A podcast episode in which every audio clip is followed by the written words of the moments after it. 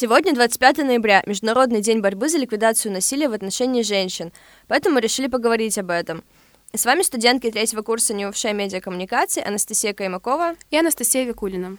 И мы хотели бы обсудить инцидент, который произошел в марте этого года и вызвал широкий резонанс в обществе, а именно скандальное увольнение учительницы из Барнаула – марте этого года учительницу вынудили уволиться из-за фотографий в купальнике, которые попали в социальные сети.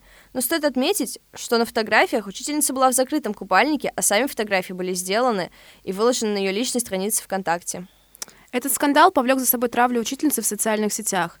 История развивалась постепенно, и от региональных каналов дошла до федеральных. Что важно, информация на разных новостных источниках различалась. Кульминацией этой истории стало ток-шоу, на котором были ярко представлены два лагеря, возникшие в обществе в связи с этой историей. Да, к записи этого подкаста я, кстати, пересмотрела эфир «Время покажет», где обсуждалась эта история. И, честно говоря, я не то что не могу согласиться, я даже понять не могу позицию тех, кто требовал уволить учительницу. Эти люди ссылаются на православные традиции России, говорят про культурные архетипы. В программе спикером защиты моральных ценностей выступал Валерий Коровин.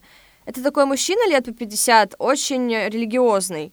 Вот он как раз и говорил про то, что такое поведение учителей недопустимо, что это растление детей, прививание им ложных ценностей, что само выкладывание таких фотографий — это уже сигнал детям, что так можно и что это норма.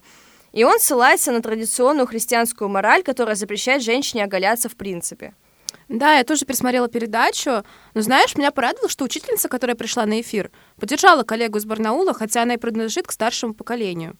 Также мне понравилась реплика одного из защитников учительницы. Он сказал, что мы можем, конечно, все ходить в платках, с бородами и кокошники надеть, но это только испортит общество. Вообще ситуация такова.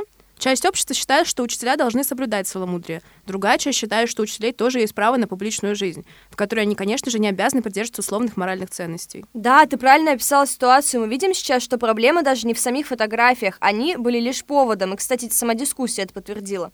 Проблема здесь скорее в столкновении взглядов. Традиционная христианская мораль, кстати, родом из 90-х, потому что в Союзе было другое регулирование, и современного подхода, который предполагает свободу действий в рамках здравого смысла, конечно. Да, я согласна. И вообще мне кажется, что здесь еще играет огромную роль то, что у нас в обществе за консервативных взглядов под самим термином насилия понимается только физическое воздействие. Хотя вопрос о моральном насилии тоже очень важен, и чаще всего от него страдают именно женщины. А ситуация с увольнением учительницы — это, конечно же, яркий тому пример — ее не только заставили уволиться, но устроили травлю, а это уже настоящий буллинг.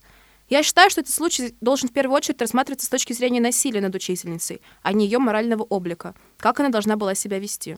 Да, тут ты права абсолютно. А ведь у нас даже нигде не прописаны правила, регулирующие частную публичную жизнь учителей. А это значит, что увольнение или вынуждение уволиться просто незаконно. И более того, большинство родителей встало на ее сторону. Говорили, что она хороший учитель. И сама ситуация наглядный пример беззакония и давления общественной морали, которая сама по себе даже не популярна, но поддерживается структурой общества, потому что мнение большинства не слышат или придают искажению. Вообще, знаешь, что парадоксально в этой ситуации то, что учительница вела и пропагандировала здоровый образ жизни. Она занималась моржеванием, участвовала в соревнованиях. То есть, если бы она не была учителем, то есть фотографии стали бы поводом для гордости. Но так как она учительница, показывает свое тело, даже в закрытом купальнике, это уже морально. И вот что самое обидное, с мнением школьников также никто не считается.